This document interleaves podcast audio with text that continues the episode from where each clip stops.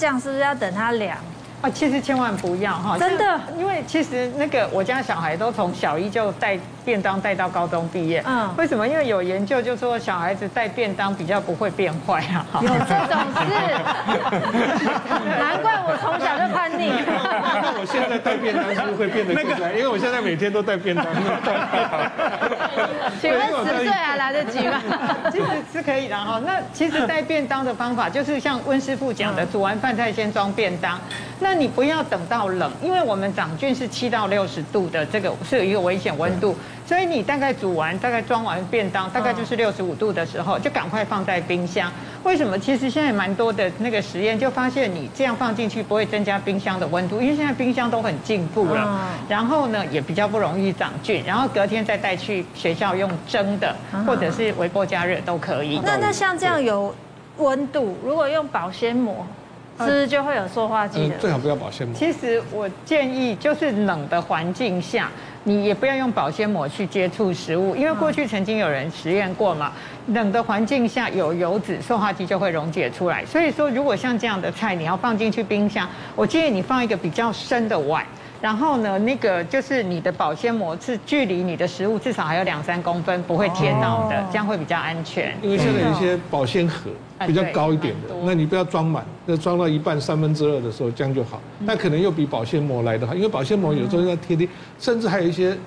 那个那个老太太那个保鲜膜还要重复使用。对。那哦个这样的还要把它收起来舍不得啊那个而且都还要把它晾干，晾洗还完把它再贴在那个晾起冰来箱上，对贴在墙上，千万不要。还有一个现象就是那个汤都是，比如说什么佛跳墙，对对什对么很大店啊的这样，然后回去，她就会晚上哦哦，那那个个婆婆就会说，嗯，门冰，你好，那个火打开加热，然后让它滚，坑了一下，你看来不套哦是干炸那，，不是干那佛跳墙继续哦啉，伊是对把鱼啊，嘛个蛋落去，对全部物 件淡淡的对对，把猪脚也放进去鸡汤啊，所有什么的都东西起来都把它放进去以 后呢，我给像你妈妈讲的哈，对就是要火把它打开来，煮沸，煮沸看得顺眼的放进去，然后 煮沸之后呢，隔天起来继续喝，而且很好喝 对，，而且你唔免惊冰箱无味啦，对，直接放，煮出五香米安呢，对啊呃，，这个就是我们台湾很有名的那个菜味嘛，对对这个菜味。但是那以以前这个，诶，传统的方式真的是这样，你把煮那个。煮滚之后呢，哦，放一个晚上之后让它冷却啊，不能盖盖子哦，因为你如果盖盖子之后呢，它会形成这个循环保温效果，那它就会变成就是在里面温度没办法久久没办法上去之后呢，就会腐败。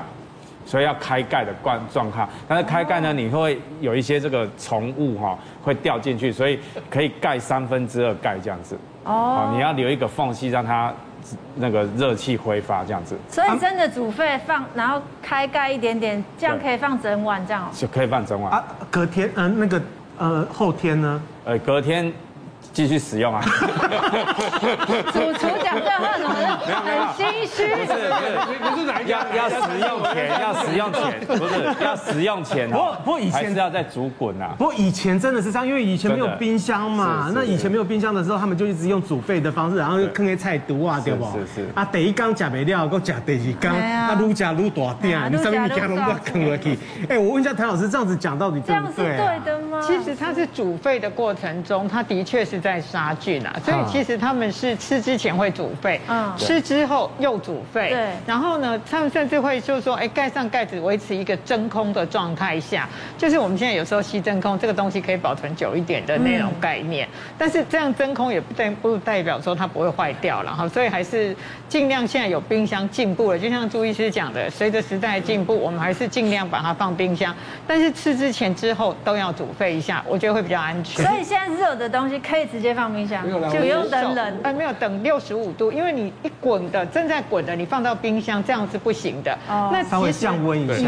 知道怎么样叫做六十五度呢？就用你的手去摸那个锅子嗯，它不会烫你的手，让你觉得热热的，但是不会烫你的手，几乎就是六十哦五这度。样就可以冰了哦对，你就用手去摸，它是热的，但是不会烫你的手。这时候赶快放进去。来，朱医师，哦嗯我举一个最简单的例子，其实是跟冬天、夏天还是有关系。我记得我我以前在美国外念书的时候，那天寒地冻都外面都负一二十度，我们每次煮好的东西就放在窗台，然后把那个窗子拉起来一点，那个是自动的冰箱，哦对，那个是最好的。那其实冬天的时候这样做是比较好，但是夏天我就真的比较不建议，因为夏天太热了，所以食物也容易比较败坏。嗯好，所以你看为什么夏天的时候很多食物中毒的，就是因为大家都觉得啊，在煮就好了，其实你在摆的那个过程中就已经坏了，即便你在在煮，它虽然有杀菌，但是可能还是比较容易容易食物中毒的这样。但刚刚讲都热的，对你你知道你很爱喝手摇饮吗？对，是冰的，对冰的放冰箱没问题了 吧？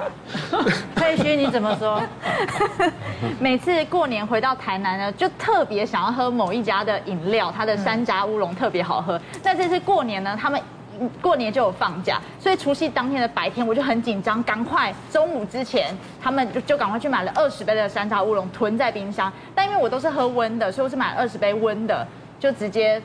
冰到冰箱，然后就在过年期间很享受慢慢喝这样子。那我朋友呢，因为现在都会叫外送嘛，会点饮料。那他是一个人住，所以他每次晚上想要喝饮料的时候呢，又想说运费那么贵，要买多一点去摊体才划算啊。所以他一次也都是叫十杯以上，然后就冰在冰箱，然后这样子慢慢喝。不过这样子可以吗？哎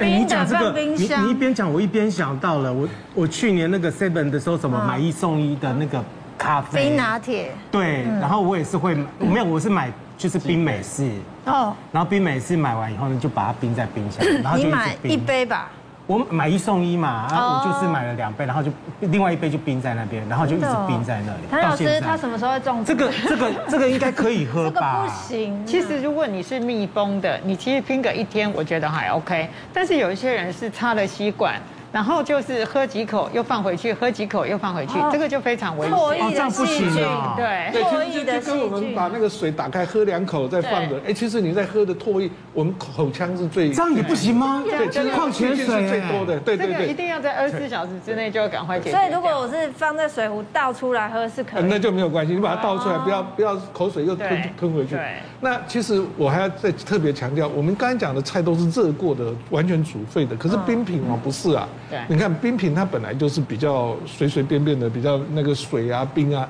它那个处理的有时候都比较不是那么 OK，那或者是摆着的时候，都其实是比较容易细菌滋生的，嗯所以冰品很容易就变成食物中毒，所以要特别小心。对，还要提醒一个，就是现在即将要进入夏天的时候，我们都会买西瓜。嗯，那这个在发生蛮多案例，有一些人就是想说我自己吃的西瓜，那我可能就是用个保鲜膜盖着，然后每次拿出来就用汤匙挖两口，然后吃完之后又放回去。这在国外发生蛮多哦，中国大陆就发生很多这样子，然后感染上李斯特菌然后死亡的案例。啊啊，所以哈、其实这些东西你切的时候，就是餐具就要清洁，然后呢还是尽快的，因为你打开之后，你认为放在冰箱都很安全，其实李斯特菌在这冷的环境下，它还是会长的，所以还是要小心。